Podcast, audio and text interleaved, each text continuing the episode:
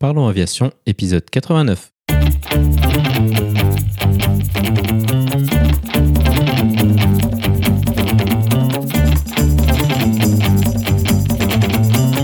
Parlons Aviation, le podcast qui parle de tout ce qui vole. Je m'appelle Antoine et aujourd'hui nous parlons de spotting avec Paul. Nous proposerons également la vidéo de la semaine. Dans sa rubrique culturelle, Olivier nous parlera du B24 Liberator et de la BD La Pin-Up du B24. Bienvenue à bord, j'espère que vous êtes confortablement installés. Parlons Aviation épisode 89 et prêt au départ.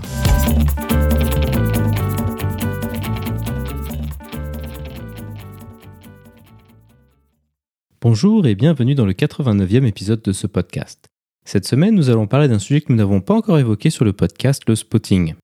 Pour ceux qui ne connaissent pas le spotting, il s'agit de la pratique exercée entre autres par les personnes que l'on voit relativement fréquemment au bord des aéroports et qui prennent en photo les avions. Notre invité de la semaine est Paul. Paul est un passionné de spotting et plus particulièrement de photographie aérienne. Tout d'abord, il nous décrira l'histoire de cette pratique remontant à la Seconde Guerre mondiale. Il nous expliquera ensuite les différentes variantes qui existent avec entre autres les photographes et les chasseurs d'immatriculation. Nous irons en détail sur ce que recherchent les spotters lorsqu'ils vont prendre des photos, avec notamment les avions rares et les livrets spéciales.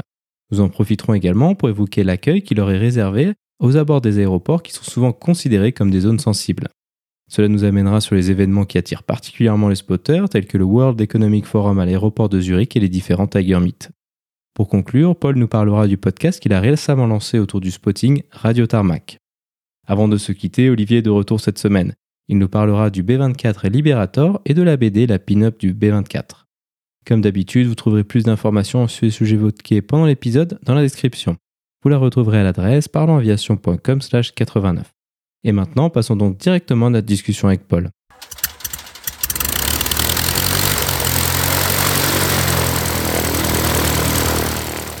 Bonjour Paul et bienvenue sur Parlons Aviation. Peux-tu nous décrire ton parcours aéronautique? Eh bien bonjour, merci de m'avoir invité. Ben mon parcours aéronautique euh, de spotter, parce que c'est le, thème de, de cette émission. Euh, moi, j'ai commencé bah, jeune, où j'étais passionné par les trains. Voilà, euh, ça a été ma grande passion. Et puis à l'adolescence, euh, bizarrement, ça a dérivé sur l'aviation, où j'ai commencé, bah, comme beaucoup, à acheter des magazines, des livres et tout, etc. Alors je n'habitais pas à côté d'un aéroport, d'une grosse plateforme, donc moi, je vivais à l'aviation à travers euh, la télé, les magazines tous les mois euh, et tout ça. Et puis, euh, suite à mes études, en fait, je me suis dit, où j'ai fait des études de logistique, je me suis dit, mais en fait, bah, il y a peut-être moyen de travailler dans l'aviation. Comme ça rejoignait ma passion de, de, l'aviation, ben, j'ai commencé à, à faire mes études dans l'aviation pour travailler en aéroport sur, pour une société d'assistance qui a renforcé, en fait, qui m'a donné encore plus accès euh, bah, aux, grandes plateformes et donc du coup au spotting et accessoirement à la photo euh, aéro qui est, qui est reliée au, spotting. Et puis, bah, en fait, j'ai rencontré après bah, d'autres personnes qui avaient la même maladie que moi. Et puis, euh, et puis en fait, de fil en aiguille, t'en fais de plus en plus. Et puis, c'est de plus en plus bien. Et puis, ça continue comme ça. Donc. Alors, peut-être là, par où on peut commencer, tu as plusieurs fois évoqué ce terme de, de spotting. Alors, c'est quelque chose qui est pas nécessairement très connu par le grand public. Est-ce que tu peux nous en dire plus De quoi il s'agit? Alors le, spotting, euh, en fait, réunit, euh, on va dire en France et euh, en Europe, etc. On, on, parle de spotting, c'est-à-dire le, côté regarder les, avions, noter les choses et faire de la photo. Nous, on, on réunit tout ça, mais en fait, c'est deux choses vraiment différentes. Il y a le spotting pur et dur, et il y a la photo euh, aéronautique. Alors les deux ne sont pas incompatibles, mais à la base les deux sont différentes. Alors en fait, d'où vient le spotting Donc le vraiment le terme spotting, c'est euh, en fait bah, depuis qu'il y a des avions, euh, il y a des y a des passionnés qui vont sur les plateformes pour regarder les machines volantes. Hein. Mais en fait le plane spotting, comme on l'entend aujourd'hui, vient d'Angleterre, comme beaucoup de choses hein, dans l'aéronautique. Euh, et notamment en fait pendant la deuxième guerre mondiale où en fait euh, les citoyens euh, qui vivaient au sud de l'Angleterre étaient invités à regarder le ciel en fait et pour identifier les avions qui traversaient la Manche et prévenir d'une attaque allemande sur l'Angleterre. Du coup, pour faciliter les identifications, eh ben, des guides de reconnaissance ont commencé à être publiés avec des silhouettes, avec les marquages des armées, par exemple, ou des marquages spéciaux comme les bandes d'invasion. Hein. on voit, c'est les bandes noires et blanches qui sont peintes sous les ailes des avions, qui étaient en fait dans le but justement de pas faire de tir à, de tir amis pour reconnaître les avions, les avions alliés. Du coup, les citoyens ont commencé à s'organiser par groupe pour surveiller le ciel et c'est devenu le spotting. D'ailleurs, le verbe en anglais to spot en fait veut dire repérer. Et après, le spotting a dérivé en fait plus sur un spotting reporting en fait. C'est-à-dire que pendant la guerre froide, euh, comme on n'avait plus besoin de repérer les avions, on va dire visuellement avec l'évolution des radars et des, technologies, et que du coup on n'avait plus besoin de sonner l'alerte comme avant en fait, eh ben on a développé euh, un réseau d'observateurs qui sont restés en fait aux abords euh, des bases et qui notaient les mouvements euh, de l'aviation. Par exemple, on avait un, spotter qui était près d'une base militaire et qui notait que telle date, on avait, je sais pas, 5 MiG-21 qui sont qui ont décollé et par exemple, il y en a que 3 qui sont revenus. Voilà. Et puis euh, petit à petit, c'est devenu plus précis parce que chaque avion a une identification, une immatriculation ou une, une symbolique. Par exemple, les, les avions russes, eux, ont des numéros et ce numéro, il est peint d'une certaine couleur.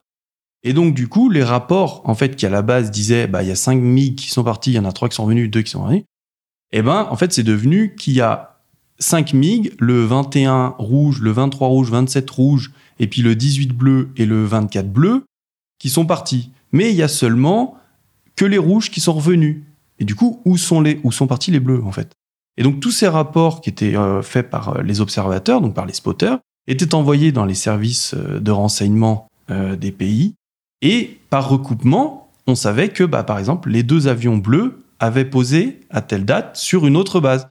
Donc, du coup, tout ça, en fait, tous, ces rapports permettaient de suivre les mouvements des forces ennemies, en fait, d'évaluer les matériels présents sur telle ou telle base, quasiment en temps réel en fait. On savait que sur telle base, il y avait telle unité parce que les avions qui partaient, ils revenaient tout le temps. Donc ceux-là, ils étaient basés ici. Et puis de temps en temps, par exemple, quand il y avait un exercice, bah, il y avait des unités d'autres aéroports, enfin d'autres bases qui venaient sur ça. Et donc du coup, on, ça permettait de, savoir euh, ben, les forces en présence. Donc ça, c'est vraiment le, le, spotting dans le sens euh, vraiment pur et dur. Et puis avec la fin de la guerre froide et puis euh, les évolutions technologiques, etc. Et ben en fait, ces observateurs, en fait, ils ont continué à faire ces choses-là, mais avec les avions civils, entre autres. Et puis ils ont commencé à dire bah tiens, il y a tel avion qui est venu à telle date, l'immatriculation c'était ça. Et puis après ils ont réussi, ils ont commencé à se réunir en club et puis à s'envoyer des rapports entre clubs de différents pays, différents euh, différents aéroports. Et puis là, là, en plus, en ce moment, avec l'évolution d'Internet, etc., bah là, on peut savoir quasiment en temps réel où est un avion et retracer son historique de tous ses vols euh, facilement, en fait. Donc ça, c'est vraiment le spotting pur et dur. Et à ça, c'est rajouté, avec le développement de la photographie, la photo aéronautique, en fait, qui s'est liée au spotting, c'est-à-dire qu'avant, on se contentait de noter une immatriculation, et puis maintenant, on va en faire une photo, une belle photo d'identité, qu'on va mettre sur des réseaux en disant bah voilà cet avion là il ressemble à ça. Voilà. Et, et après tous ces passionnés tous ces amateurs ont créé des bases de données immenses qui fait qu'aujourd'hui ben on, on, sait tout de chaque euh, avion de chaque appareil euh, avion j'entends j'entends euh, à la au numéro de série c'est quelque chose qui peut paraître peut-être un peu inhabituel pour le grand public cette pratique du, spotting mais finalement on pourrait faire un parallèle avec par exemple bah, pas, la photographie euh, d'oiseaux, où on imagine que le but euh, de, chaque photographe, c'est de prendre en photo bah, peut-être un maximum d'espèces ou, ou des espèces rares. En tout cas, est-ce que c'est un peu le cas pour les avions, que chaque spotter aimerait bien avoir pris en photo, avoir vu tel ou tel avion un petit peu euh, inhabituel en tout cas? Ouais, c'est ça. Après, on va commencer à chasser les, à chasser les raretés. Et puis, euh, au bout d'un moment, on va avoir vu tout ce qui traîne dans le coin ou qui vient d'habitude. Donc on va aller euh, attendre des visiteurs euh, ben, extraordinaires qui sont pas censés venir euh, d'habitude. Donc voilà, on va chercher à avoir des des décorations spéciales parce que certains avions ont des décorations spéciales qui sont temporaires ou ou qui sont permanentes, comme par exemple tous toutes les les livrets des alliances aéronautiques, donc One World, SkyTeam, etc. Parce que chaque compagnie qui appartient à une de ces alliances doit peindre un certain nombre d'avions de la couleur. Donc, on va aller chercher euh, le SkyTeam Alitalia, le SkyTeam Air France et ainsi de suite. Et puis euh, après, ben, il y a certains avions qui aujourd'hui euh, sont de plus en plus rares. Donc, tous les avions d'il y a 20 ans, 30 ans, qui sont des débuts de, de l'aéronautique, ouais, qui aujourd'hui ne volent plus beaucoup. Donc, dès qu'il y en a un, ouais, on va, on va se déplacer pour essayer de le, essayer de le voir. Comme la 380 bientôt. Ouais. Ben, malheureusement, alors c'est ça qui est un peu dommage, c'est que on, l'aéronautique, euh, dans le terme de spotting, euh, est en déclin en fait. A vécu ces, belles années, les belles années, c'était il y a 20 ans, quoi. Parce que maintenant, malheureusement, tous les avions sont en train de devenir tous pareils. Parce que bah, l'aérodynamique euh, est la même pour tout le monde. On regarde le 787 de Boeing ou le 350 de, de Airbus, bon, bah, ils ont sensiblement la même, la même tête. Le, pire, par exemple, c'est on vous prenez un ERJ 190 d'Embraer, euh, un A220, le dernier, et un, un Sukhoi Superjet, par exemple, bon, bah, c'est quasiment trois fois le même. Il y a que quelques, quelques détails qui font qui se, qui se ressemblent, qui se ressemblent, euh, enfin, qui se diversifient, pardon. Et là, bah oui, c'est sûr que malheureusement, c'est fini d'avoir du 727, euh, du 707, du Tupolev, où chaque pays même avait sa propre industrie aéronautique. Les Russes faisaient des trucs russes, les Anglais faisaient des trucs anglais, les Français, les Américains, chacun avait son aéronautique. Maintenant, comme c'est mondialisé, bon, bah, on peut aller en Argentine ou, en Corée du Sud, bah, on verra euh, du 320, quoi. On imagine assez facilement que prendre des photos d'objets qui bougent de manière assez vite comme ça, dans des environnements qui sont pas toujours euh, très euh, friendly pour les spotters, c'est assez compliqué. Comment est-ce que ça se passe pour prendre des, photos de, ces avions? Est-ce que vous avez un matériel euh, particulier en tant que groupe de spotters? À quoi ça ressemble?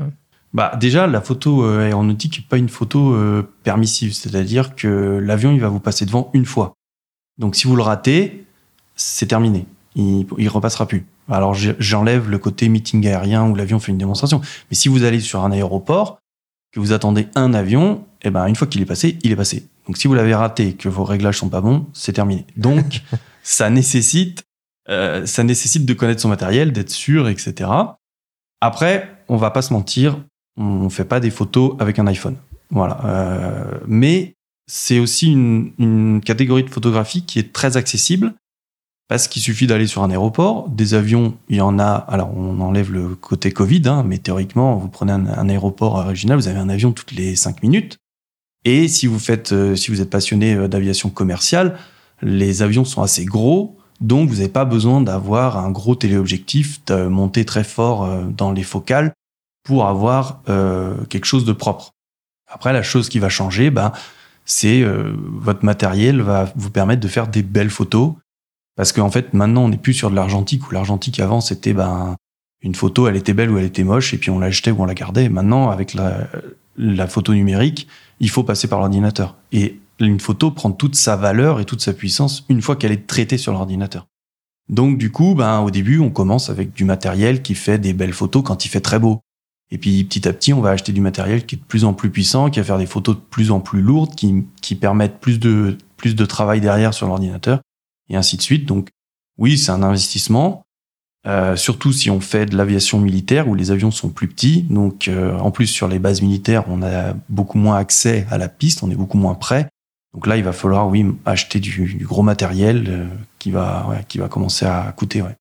Parce que ça, tout à l'heure, tu disais que effectivement le spotting a moins de diversité en termes d'avions aujourd'hui, ce qu'on comprend assez facile avec le, le, duopole ou quelque chose qui ressemble beaucoup entre Airbus et Boeing, qui représente quasiment la totalité des flottes. Mais ah, d'un point de vue photo, on imagine que le spotting maintenant avec le numérique, c'est beaucoup plus simple qu'à l'époque avec l'argentique. Je sais pas si toi, tu as connu cette époque-là. Alors moi, j'ai, fait la très, très euh, grande fin de l'argentique. Vraiment, j'en ai pas fait beaucoup. Mon père faisait de la photo, mon père était ornithologue, donc c'est lui qui m'a initié à la photo. Lui, il a fait quasiment que de l'argentique toute sa vie. Il y a qu'à la fin de sa vie où il a fait du numérique. Et moi, en fait, c'est le contraire. Quoi. Il y a qu'au tout début où j'ai fait de l'argentique et après, je suis passé sur du numérique euh, très vite. Et donc le numérique maintenant euh, te, te permet, euh, permet plus de choses. Maintenant, il y a différents types de photos. Il y a vraiment la photo, on va dire, d'identification du spotter, c'est-à-dire qu'il va chercher une photo vraiment à 90 degrés de l'avion sur un ciel bleu où on voit tous les détails de l'avion. Et puis après, voilà, ça sera sa photo d'identité. Il ira chercher une autre immatriculation, une autre, une autre image. Et après, on a le côté photo aéro où là, peu importe l'avion, qui soit très rare ou qui soit euh, lambda, on va dire, c'est on va le chercher à le faire la nuit, on va le chercher à le faire en mouvement, sur des mouvements clés, genre au décollage, à l'atterrissage, quand les rouets touchent, où il y a la fumée. On va essayer de le faire en filet, c'est-à-dire qu'on va voir l'avion net, mais on va voir le fond qui est flou. Là, on va travailler sur une photo, on va travailler l'ambiance, etc. Et là, on n'est plus du tout sur une recherche de rareté. Alors, c'est sûr que si on fait une photo à un filet très beau d'un avion très rare, la photo va encore prendre, entre guillemets, plus de valeur. Mais on en revient à ce qu'on disait, c'est que c'est pas permissif et que si vous avez un super avion qui passe devant vous, qui est très rare, qu'est-ce que vous faites? Vous l'assurez, donc vous faites une photo, on va dire, d'identité facilement, ou alors vous allez commencer à jouer avec votre, euh, votre matériel pour tenter une photo plus artistique, mais avec plus de chances de rater, et du coup, ben, aucune chance de le pouvoir le refaire dans l'immédiat. Quoi. Ce qu'on imagine qui va avec tout ça, ce que tu dis, c'est les conditions. Mais donc vous êtes euh, largement tributaire de, la météo, ah, on imagine. complètement. La météo, c'est la météo et la lumière, c'est les choses qui sont, enfin, c'est lié d'ailleurs, mais oui, ce sont des choses qui sont euh, qui sont vitales pour le photographe et encore plus dans l'aéronautique parce qu'on choisit rarement son point de photo. Parce que dans les aéroports ou sur les bases, il y a des points qui sont identifiés comme étant les meilleurs parce qu'on est le plus près, on est bien orienté, etc. Mais vous avez certains aéroports où, par exemple à Nice, Nice, l'aéroport, il est une partie euh, sur la terre et une partie sur l'eau. Les pistes sont sur l'eau. Ce qui fait que vous ne pouvez faire des photos que sur la terre. Parce que de l'autre côté, il faudra louer un bateau, etc. Ce qui fait que l'aéroport étant est-ouest, eh ben, du coup, toute la matinée jusqu'à 14-15 euh, heures, vous êtes à contre-jour. Donc, si vous avez un truc super qui vient à 11 heures, vous savez que la photo, elle sera pas belle. La photo, elle sera en contre-jour. Par contre, bah, dès que ça passe, le soleil passe dans le dos, avec les belles lumières orange de l'été, tout ça, là, il y a moyen de faire des très jolies photos. Mais voilà, on est tributaire de ça. Tu as parlé de la difficulté d'accès euh, des aéroports. Ça, on imagine assez facilement, je pense, avec euh, bah, le 11 septembre et puis euh, la sensibilité en termes de sûreté des aéroports que hein, c'est un peu compliqué, surtout pour prendre les photos, les grandes clôtures avec les barbelés, c'est à mon avis pas vraiment bah, idéal. Le principal obstacle. Comment est-ce que vous êtes accueilli par, euh, par les aéroports si vous l'êtes? Comment ça se passe avec eux en fait ça, Alors c'est vraiment euh, différent par pays. Euh, il y a des pays où le spotting est vraiment démocratisé et c'est quelque chose qui est fait beaucoup de pays en Europe, par exemple euh, l'Espagne, la Suisse, euh, l'Allemagne sont des pays euh, qui sont très, ce qu'on dit nous, spotter friendly, c'est-à-dire que vous n'allez pas trop vous faire embêter. Il y a même souvent des installations qui sont faites. Voilà, vous allez à Barcelone, il y a des miradors qui sont faits. Vous allez à Zurich, il y a une terrasse qui est accessible. Voilà, et vous êtes juste au-dessus du, du, parking avion, donc vous pouvez faire toutes les photos que vous voulez. Il n'y a pas de vitres, il n'y a pas de barbelés, etc. À côté de ça, bah, vous avez des aéroports ou des pays où le spotting n'est pas du tout toléré. Par exemple, en Grèce, c'est très compliqué de faire du spotting en Grèce parce que vous êtes très vite, euh, avez très vite des problèmes. Euh, les Émirats, par exemple, qui sont des choses là où vous essayez même pas. Les bases militaires, après, bah, les bases militaires, il y a certaines règles à suivre. Sur une base militaire, on va pas aller se coller au grillage parce que euh, c'est, c'est, ça pose problème. On ne prend pas en photo les installations, par exemple, parce que c'est ça qui pose problème. Donc, on va plutôt aller en finale et essayer d'avoir l'avion sur un ciel, euh, sur un ciel ou sur un paysage, mais pas le voir, euh, on va dire, voir des choses qui sont dites sensibles. Voilà. Mais ça, ça dépend vraiment des, des, des aéroports, des pays. Et après, effectivement, le problème, c'est le grillage. Donc, sur certains aéroports, donc comme Zurich par exemple, des trous ont été aménagés pour les spotters. Donc, dans le grillage, il y a des, des, des, des, trous, des orifices de 50 cm à peu près de diamètre qui permettent de passer l'objectif et donc de pas avoir le grillage. Sinon, bah, il faut avoir un escabeau et puis il faut monter sur un escabeau pour passer au-dessus du grillage et puis bah, faire, les, faire les photos. Ce qu'on voit euh, de temps en temps, je dirais peut-être pas dire régulièrement, mais l'été, quand il fait beau assez fréquemment, c'est un, en général, il y a plusieurs spotters. Alors, effectivement, des aéroports comme Zurich euh, installent même des, des buvettes ou des, des, des, food trucks. Est-ce que donc il y a une communauté qui s'organise autour de, des aéroports pour euh, ben voilà, organiser des événements entre passionnés Ouais, alors ça aussi, ça dépend vraiment des aéroports. Il y a des aéroports euh, qui sont très bien organisés, qui ont des clubs même, hein, où, voilà, où ils font des sorties. Du coup, ils sont en rapport avec l'aéroport, donc ils sont identifiés par rapport à l'aéroport. Et euh, bah voilà, ils peuvent organiser des choses, des visites de l'aéroport. ils savent que ils sont aussi déclarés. On en revient à ce qu'on disait avant à la, aux forces de l'ordre. Donc, euh, par exemple, pour euh, spotter à Charles de Gaulle, il faut une autorisation de la préfecture. Donc, elle est ouverte à tout le monde, mais il faut envoyer sa, entre guillemets, une candidature à, à, la préfecture qui va vous répondre en vous disant c'est bon et qui va vous donner un permis qui est valable pendant deux ans. Et donc, si vous êtes pris, vous êtes contrôlé à, spotter à CDG, mais que vous n'avez pas d'autorisation, ben vous allez être, euh, vous allez être envoyé. Et puis euh, à côté de ça, voilà, donc tous les aéroports ont des clubs, on va dire, ou ont des groupes de passionnés, pas forcément en réunion club. Et puis, ben après, quand on se déplace, euh, on est un visiteur sur un- une plateforme qu'on connaît pas, bah souvent on peut demander, ouais, aux locaux, aux locaux, quels sont les points de spot, euh, quel est le trafic intéressant, euh, toutes ces choses-là. Et puis après, Internet regorge d'informations, évidemment. Vous avez un, site Internet qui est très connu, qui s'appelle Spotter Guide, qui est en fait un, regroupement de, cartes des aéroports du monde entier avec les points de spot identifiés sur des cartes. Donc vous savez que vous pouvez aller à tel endroit, vous verrez telle chose, telle chose, c'est bien le matin, le soir, et ainsi de suite. Et donc quand vous organisez vos voyages spotting, ce que moi je fais avec, euh, avec mes collègues, eh ben on va, ok, on sait qu'on veut aller à tel endroit parce qu'il y a telle chose qui nous intéresse, qui est rare. On va aller regarder sur Google, ok, on peut se mettre là, on peut se mettre là. On va contacter des locaux, on va leur dire ouais, est-ce qu'on peut faire ça, est-ce que c'est légal, c'est pas légal, c'est quoi la meilleure horaire pour venir? Et en général, on a des réponses et puis, puis voilà. Alors ça, c'est intéressant ce concept de voyage de spotting. Finalement, c'est pas si surprenant que ça pour des passionnés d'aller voir un petit peu plus loin que leur aéroport local ou ceux à proximité relativement immédiate.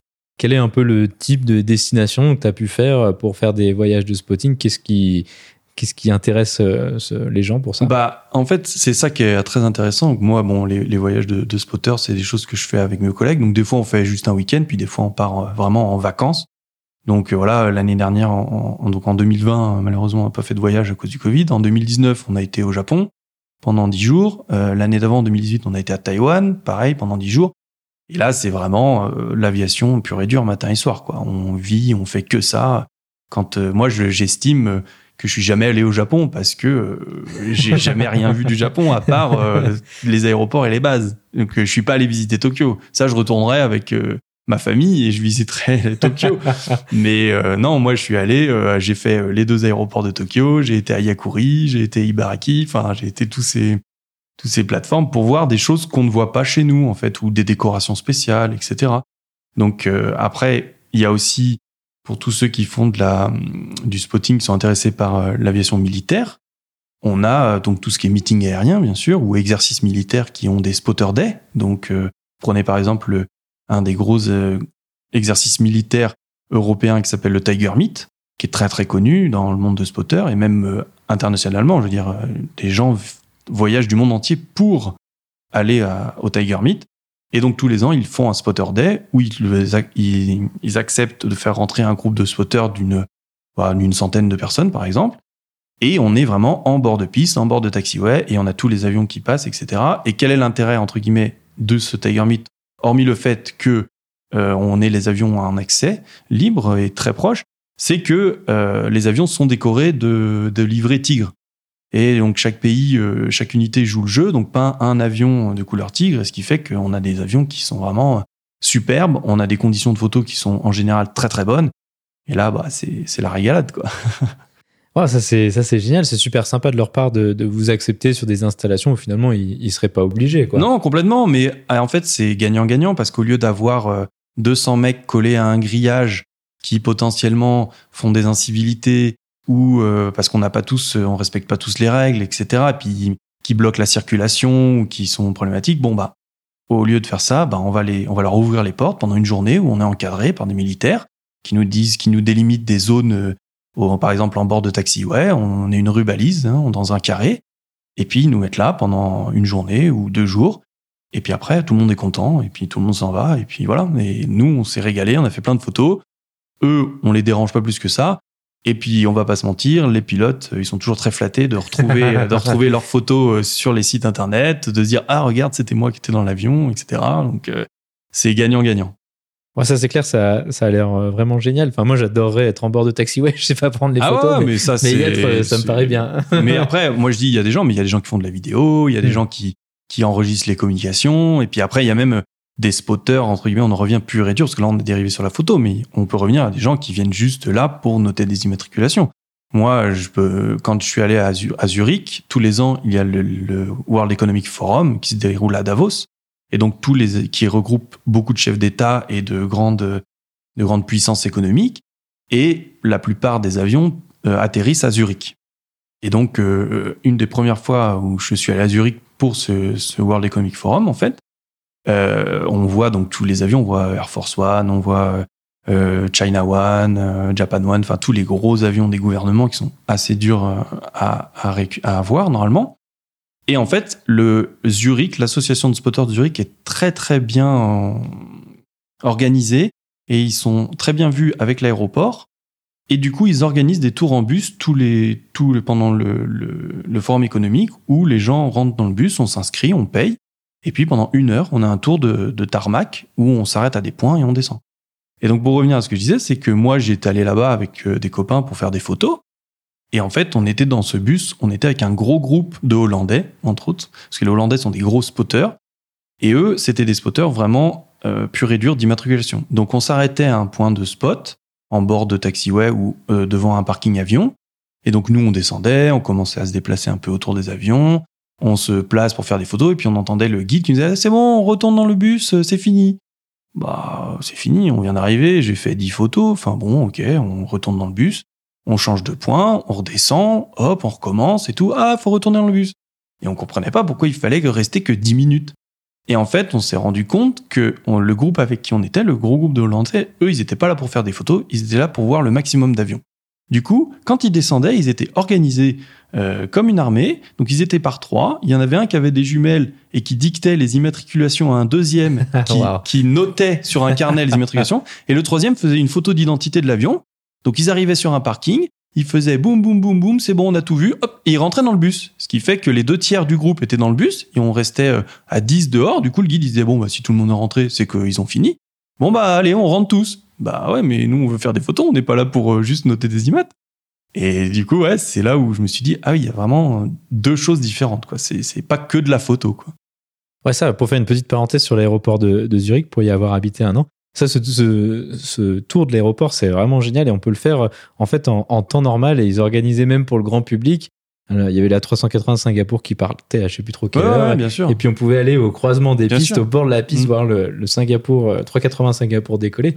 et ça, même si on n'a pas une très forte sensibilité spotter, ah, quand même, c'est vraiment ah génial. Ouais, c'est impressionnant. Et puis en plus, ils font des tours où vous allez visiter les pompiers, mm. vous allez visiter un bout de la tour de contrôle. Non, l'aéroport de Zurich qui est très spotter friendly et très, euh, on va dire, euh, aviation friendly, mais pour tout le monde. Quoi. Vraiment, ils font des trucs pour les enfants et tout. L'association de spotters de Zurich, elle est vraiment très très bien développée, très très bien implantée, et euh, ça se passe très très bien avec les autorités aéroportuaires. Et c'est vraiment un modèle. Ouais, c'est vraiment mm. un modèle. Ouais. Surtout que, également, à mon avis, il y a un aspect un peu politique derrière tout ça, où l'aéroport crée beaucoup de, euh, de bienveillance de la part de la population de, s'ouvrir. Et ça, ça, je trouve que c'est vraiment génial et ce serait un, exemple à suivre pour pas mal d'autres aéroports auxquels il est pratiquement impossible à accéder, en tout cas. Oui, et puis en plus, ça leur fait de la pub parce que les gens, voilà, sur les réseaux sociaux, et puis quand vous allez sur les sites de spotters, vous avez plein de sites de spotters. Hein. Le plus connu, c'est Airliners, par exemple, qui est très connu. Vous avez un autre qui est Jet Photo, par exemple. Bon, bah, vous tapez Zurich, vous avez des super photos qui sortent, et du coup, bah, les gens ont envie d'y aller en se disant, ah, Zurich, c'est génial, c'est génial. Et de ce fait, c'est génial. Donc, c'est vraiment gagnant-gagnant, quoi. Exactement. Donc, tu as parlé de Zurich pendant le World Economic euh, Forum. Est-ce qu'il y a d'autres un peu euh, rendez-vous comme ça, euh, connus par les spotters, Hein, où les gens se rassemblent et qui euh, rassemblent pas mal aussi d'avions? Parce que la corrélation entre les deux est assez forte. Ouais, bah alors du coup, bon, le, le, le WEF, hein, le, le, forum économique, c'est vraiment une des choses qui sont accessibles pour l'aviation, on va dire commerciale. Après, bah, l'aviation militaire, il y a tous les meetings aériens hein, qui sont accessibles, plus quelques exercices qui sont ouverts. Mais c'est vrai que on va dire, dans la, la, liste des choses à cocher pour être euh, du spotter, il y a quand même des incontournables il faut aller par exemple à Mao Beach euh, à Saint-Martin pour euh, voir les avions euh, posés sur la plage parce que c'est très connu.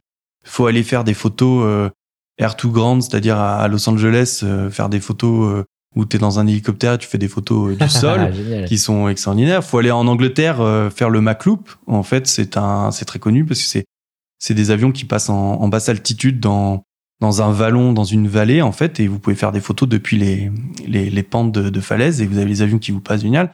Ah, en Suisse, il faut aller voir euh, l'Axalp, l'exercice de tir Axalp, qui est très impressionnant aussi, pareil.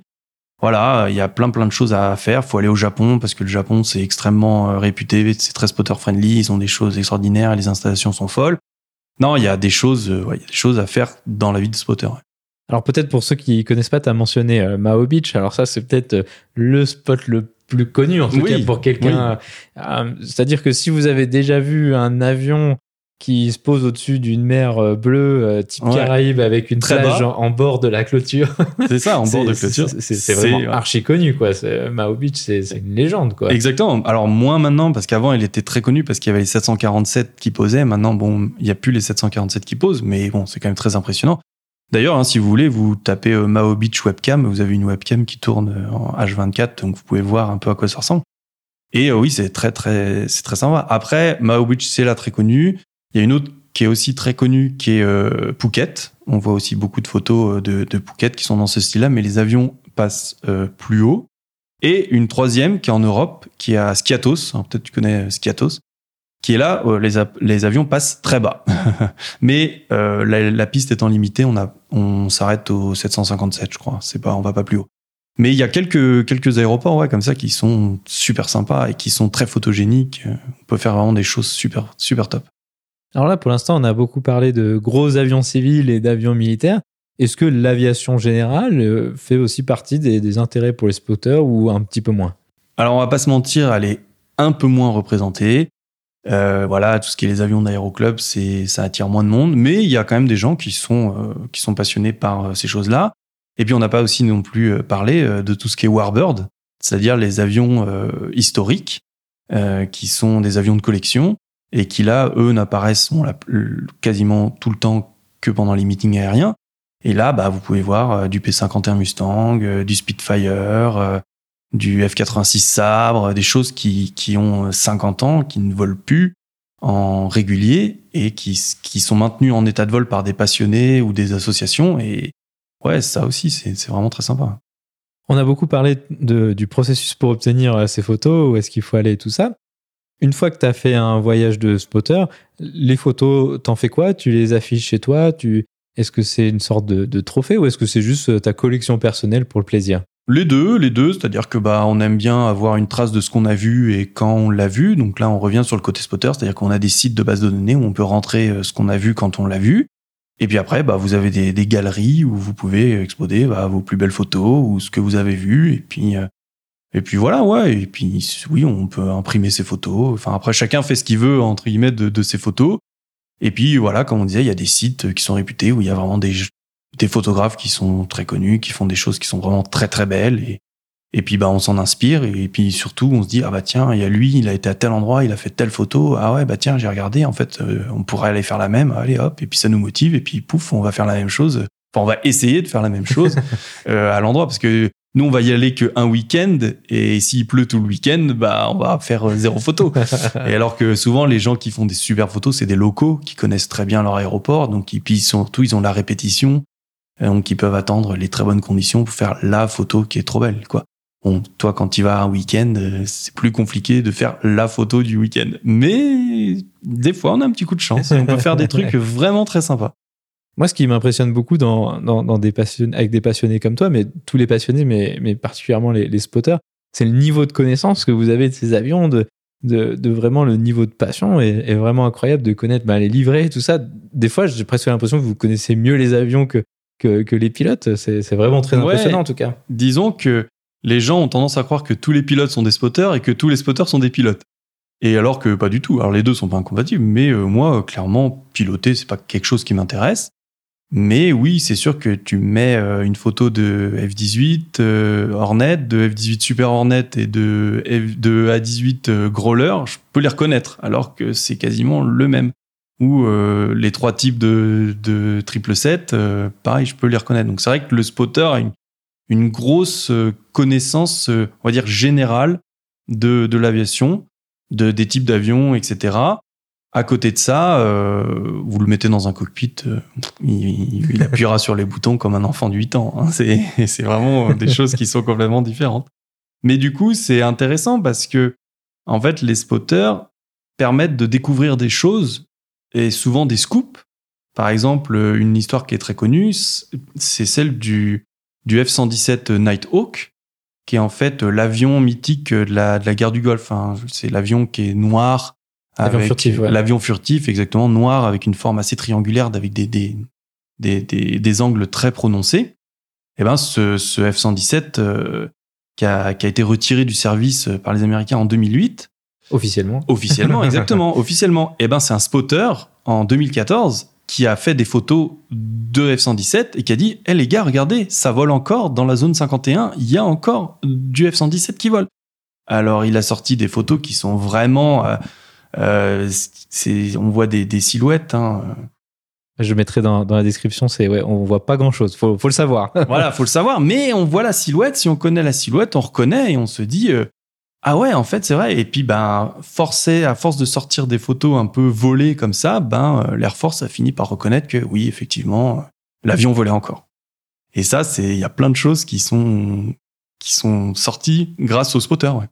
Ah, ça, c'est, ça, c'est super intéressant. C'est vrai que finalement, euh, les avions, euh, c'est, possible de les cacher euh, d'un écran radar euh, public comme Flight Radar 24. Ouais. Mais il y a un moment, s'il, se pose sur un, sur un aéroport, il, sera vu, quoi. C'est ça, exactement. Et puis, euh, par exemple, là, on revient sur la zone 51, qui est une zone qui est inspotable. Mais il y a quand même un endroit sur une colline très haut. Donc, les gars, ils montent sur cette colline avec des très grosses focales. Donc, là, on parle des, de, de 1000 mm, de 800 mm, 1000 mm. Et ils vont faire des photos qui vont cropper, c'est-à-dire qu'ils vont grossir, grossir, grossir à fond sur l'ordinateur pour voir une tache noire. Mais cette tache noire, bah, si on la découpe, euh, ah bah tiens, c'est un F-117. C'est Wow. là, on n'est plus du tout dans le côté aéronautique, faire une belle photo, euh, bien travaillée, euh, avec des couleurs magnifiques et tout. Là, on est vraiment dans le spotting pur et dur de sortir un truc, euh, un scoop, quoi. Un, quelque chose qui doit sûrement impa- impacter le, le spotting, c'est hein, les sites comme euh, Flight Radar euh, 24. Je pense que toi, tu as connu le spotting avant et après. Qu'est-ce que ça a changé? Est-ce que ça change quelque chose? Ah bah ça change tout. C'est alors euh, en fait là on, bascule sur euh, la chasse à l'information. Donc euh, ben le but c'est de trouver l'information. Alors les, les vols réguliers sont connus. Même euh, sur flight, même sans flight radar. Avant flight radar, vous alliez sur les sites de l'aéroport. Le site de l'aéroport vous donnait les, les choses qui arrivaient. Maintenant, ben il fallait aller euh, sur place et puis avec un peu de chance, il y avait une livrée spéciale qui venait. Maintenant, aujourd'hui, avec Flight Radar, euh, vous pouvez vous mettre des alertes et vous savez que sur tel aéroport, euh, genre votre aéroport, vous savez qu'il y a une décoration spéciale qui vient, vous mettez une alerte et puis Flight Radar vous dit, eh, au fait, aujourd'hui, il y a ton avion qui vient. Et du coup, vous allez juste à l'aéroport pour faire la photo qui vous plaît et puis, et puis voilà. Donc oui, aujourd'hui, l'information est, plus accessible en plus des réseaux euh, Facebook, euh, tout ça, qui, qui se partagent euh, les informations. Alors après, on va pas se mentir, certains spotters confondent passion et compétition, donc euh, ils vont vouloir euh, cacher l'information s'ils l'ont pour euh, être le seul à avoir fait la photo de l'avion rare qui venait le jour J. Bon, moi c'est pas du tout ma philosophie, surtout qu'après bah c'est bien, t'as fait ta photo, t'es tout seul, mais moi ce que j'aime bien c'est de me dire euh, que j'étais avec mes copains et puis après je me, quand je revois ma photo je me dis ah bah tiens j'étais avec mes copains, c'était cool, on a bien rigolé ce jour-là et puis c'était vraiment chouette. Maintenant bon tout le monde réagit pas comme ça, mais en général c'est bienveillant. Il y a aussi, euh, on, on- donc tu as parlé de tout cet aspect photo-là, mais il y a aussi des groupes de passionnés qui cherchent à voler sur des avions euh, qui sont rares.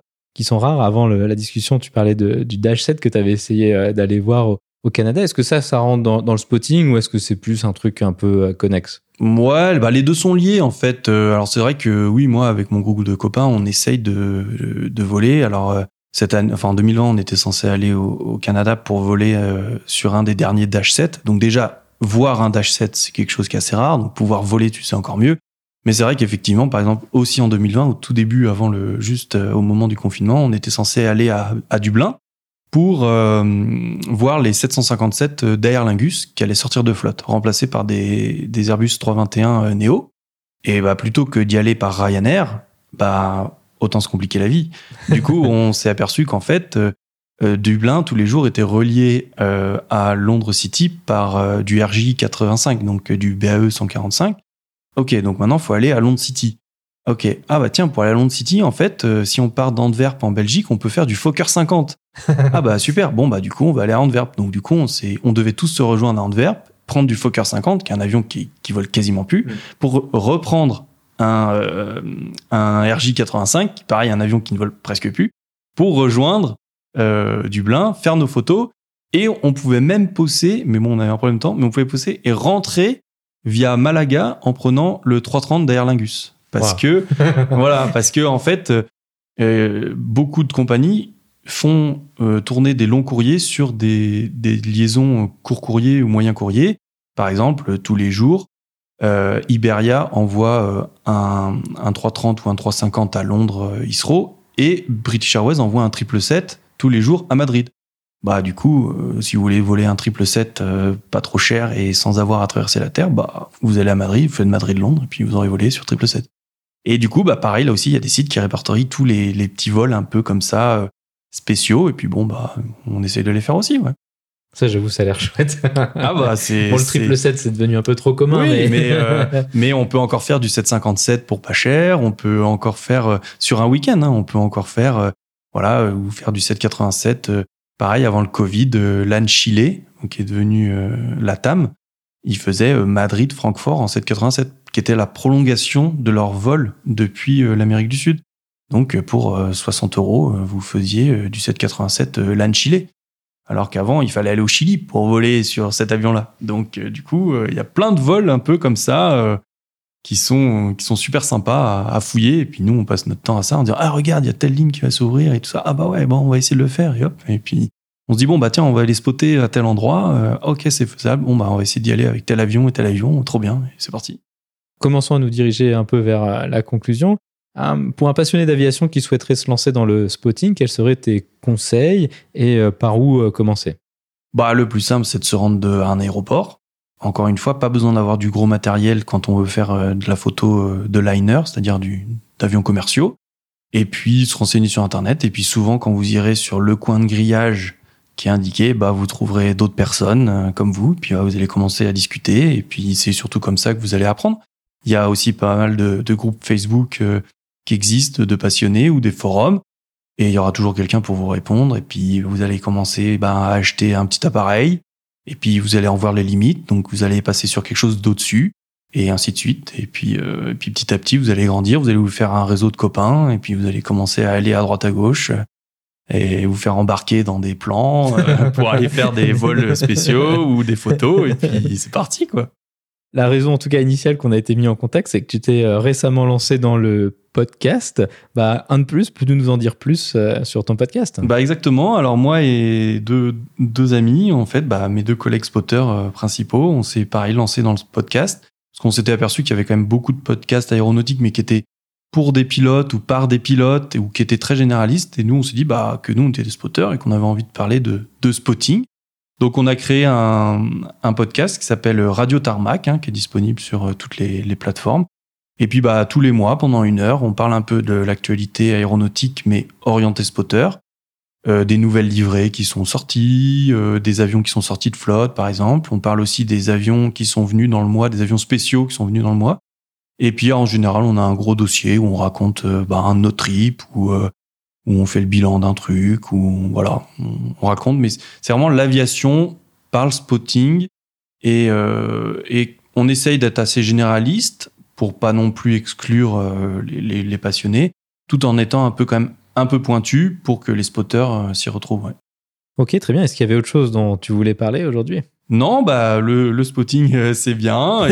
il faut pas hésiter à, à y aller. Il faut pas hésiter à retourner, à faire des photos, à travailler ses photos ben, sur sur euh, sur l'ordinateur, à tenir des listes si on est spotter et qu'on aime euh, les immatriculations. Voilà, si on se met des challenges en disant bah tiens j'ai envie de voir euh, tous les avions Air France, bah voilà vous allez voir tous les avions Air France. À voyager, puis rencontrer des gens et puis voilà c'est une belle passion, c'est vraiment sympa qui est un peu marginal parce que même euh, des fois on se met sur un aéroport euh, pas trop connu puis vous avez des autorités ou des gens qui viennent vous voir qui disent mais qu'est-ce que vous faites? Bah, on regarde les avions on fait des photos ah ouais d'accord mais bah, vous aussi vous êtes là vous regardez les avions. Bah oui bah nous on les prend en photo en même temps. Voilà c'est la même chose. Donc non faut faut pas hésiter. Puis venez si les gens sont là venez nous parler. On n'est pas méchants. On est toujours très très content de partager notre passion. Et puis voilà. Ainsi se conclut donc cette discussion. Paul, merci beaucoup d'avoir accepté de venir sur le podcast pour nous parler de spotting. bah merci à vous de l'invitation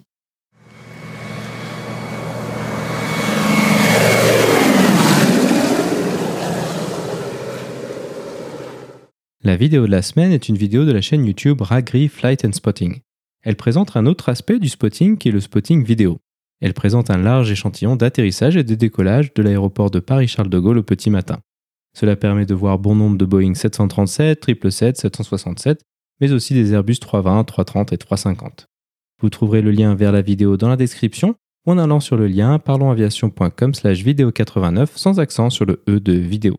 Et maintenant, je passe le micro à Olivier pour sa rubrique culturelle sur le B24 Liberator. Je m'appelle Maverick. Maverick? C'est pas un nom, ça, c'est un sobriquet. Tu saurais le faire voler. Tu l'as bien fait voler, toi. Recherche Mirage 2000 en provenance de Farnborough, dans le 050 de votre position pour 60 nautiques, niveau 350. Ça va? Ouais. Tout est vérifié. Bien sûr. Ouais.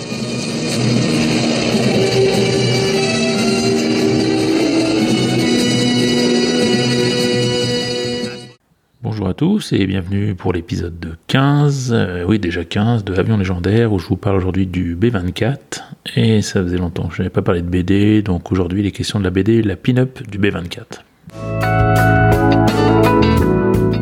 Alors, le Consolidated B-24 Liberator est un bombardier américain quadrimoteur de la Seconde Guerre mondiale et qui est tout simplement l'avion militaire américain le plus produit de l'histoire avec plus de 18 400 exemplaires produits, juste devant, les P-51 Mustang euh, avec environ 15 500 exemplaires.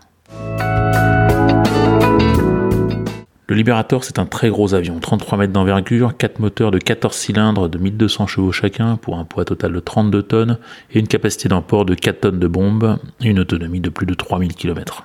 Il a été initialement conçu pour remplacer euh, le B-17, il lui était légèrement plus performant en termes de capacité d'emport de bombes, d'autonomie et de vitesse ascensionnelle. Il semble néanmoins que la plupart des pilotes de l'époque préféraient le B-17 pour sa plus grande robustesse au B-24.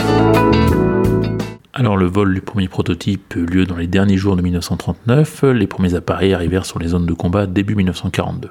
Consolidated, qui était le constructeur concepteur initial à San Diego en Californie, n'avait pas la capacité de production suffisante et une grande partie des B-24 furent également produits sous licence dans des usines spécialement construites par d'autres constructeurs, dont Douglas, North American, et surtout par une usine géante du constructeur automobile Ford qui produisait à la fin de la guerre un B-24 neuf toutes les, toutes les heures.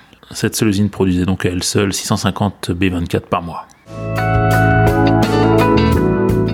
Le Liberator a été employé sur pratiquement tous les fronts du deuxième conflit mondial, Europe de l'Ouest, Pacifique, Méditerranée, Chine et Birmanie. Ses missions étaient relativement variées. Il était bien sûr employé pour le bombardement stratégique de l'Allemagne à partir des bases anglaises, comme les B-17, dont nous reparlerons dans un prochain numéro, et les Lancaster, pour lequel je vous renvoie à l'épisode 2 sur les briseurs de barrage.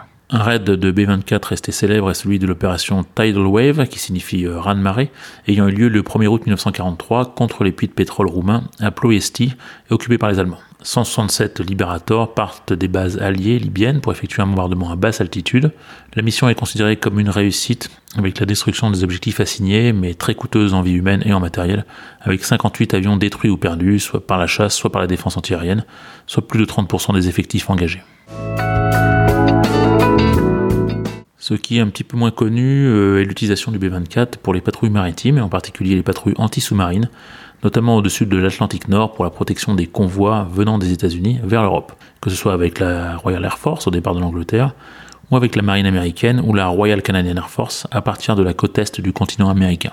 Le B-24 peut en effet être équipé de moyens de lutte anti-sous-marine, comme des torpilles ou des grenades, et au final, les Liberators ont été crédités de la destruction de 93 U-boats, euh, les sous-marins allemands. Enfin, il remplit des missions de reconnaissance, de transport de fret, notamment de livraison d'essence aux troupes au sol après le débarquement, de transport de personnes, etc. Le Premier ministre anglais, Winston Churchill, utilise même un B-24 Liberator réaménagé comme avion de transport personnel. À la fin de la guerre, le Liberator est encore l'avion ayant la plus grande autonomie et certains modèles seront convertis en avions civils commerciaux, notamment par la compagnie australienne Qantas, pour la ligne entre Perth en Australie et Colombo sur l'île de Ceylan, aujourd'hui la République du Sri Lanka, une ligne longue de près de 5000 km. Au total, 21 pays, dont la France après la libération et même la Russie, ont utilisé des Liberators, l'armée de l'air indienne ayant réformé son dernier B-24 uniquement en 1968 tout cet océan Tout cet océan. On approche à 3 heures.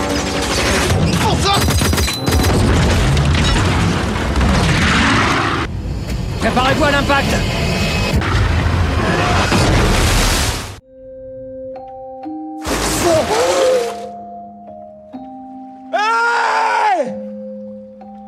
On va mourir.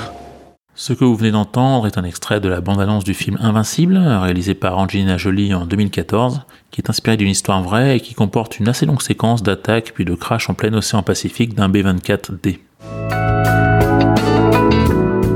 Mais aujourd'hui, j'ai décidé de vous parler d'une bande dessinée, donc en deux tomes, La Pin-Up du B24, sortie en 2019 pour le premier tome et en 2020 pour le second, qui est paru aux éditions Grand Angle. Elle est scénarisée par Jack Manini et dessinée par Michel Chevreau. Le point de départ de l'histoire est inspiré d'un fait réel. Le B-24 Lady Be Good est retrouvé en 1958 par une équipe de prospection pétrolière en plein désert libyen où il s'était écrasé en 1943 et dont tous les membres d'équipage ont trouvé la mort. Dans la pin-up du B-24, c'est le pilote privé d'une entreprise pétrolière en 1959 qui retrouve le B-24 avec lequel il s'était écrasé en mai 1944, crash duquel il ne garde aucun souvenir. Le récit suit donc sa quête pour retrouver son passé d'une part et les événements qui ont précédé le crash d'autre part. La construction de l'histoire est particulièrement originale parce que la narratrice principale n'est autre que la fameuse pin-up dessinée sur le nez de l'avion, surnommée Ali Lakan dans le récit, qui est la personnification des girlfriends des pilotes, ce qui donne un petit côté surnaturel à l'histoire j'ai trouvé particulièrement original et qui renouvelle carrément le genre de l'histoire de guerre qui est toujours assez formaté. Le dessin est très agréable avec un côté BD assumé malgré le réalisme des dessins d'avion, avec des planches très lisibles et vraiment superbement colorisées. Le premier tome comporte également un petit dossier sur le nose art, sur sur la tradition des peintures personnalisées sur les avions de guerre, qui est plutôt bien documenté et bien illustré. Voilà, vous l'aurez compris, carrément fan de cette BD, très intelligemment construite et qui part d'un fait historique pour nous livrer une histoire originale et joliment dessinée. Voilà, c'est terminé pour aujourd'hui, j'espère que cet épisode vous aura intéressé. Je vous laisse avec le thème du film Invincible, que l'on doit au compositeur français Alexandre Desplat. Retrouvez-moi tous les 15 jours dans les podcasts Parlons Aviation et Avions Légendaires et laissez-moi si vous le souhaitez des commentaires ou des suggestions de sujets sur la page Facebook Sergent Chesterfield ou à légendairesavions.gmail.com. Merci.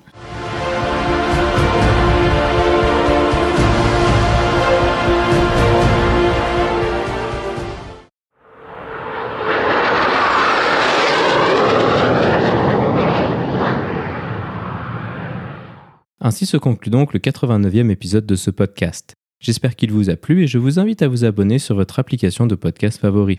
Également, n'hésitez pas à laisser un avis 5 étoiles sur iTunes, ce qui permettra à d'autres personnes de découvrir ce podcast. Je tiens à remercier Paul d'avoir accepté de venir sur le podcast pour nous parler de spotting et de son podcast. Je tiens également à remercier Benoît pour m'avoir mis en contact avec lui.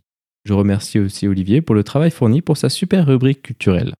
La description de cet épisode est disponible sur notre site web parlonsaviation.com/89. Si vous avez des questions, des remarques ou des suggestions, n'hésitez pas à nous contacter sur contact@parlonsaviation.com. Si vous voulez recevoir des notifications lors de la sortie des nouveaux épisodes, vous pouvez vous inscrire à la newsletter dans la barre latérale droite de notre site parlonsaviation.com. Vous pouvez également nous suivre sur Twitter sur @parlonsaviation et sur Facebook. En vous souhaitant des vols nombreux, je vous remercie d'avoir écouté ce 89e épisode de Parlons Aviation. Thank you.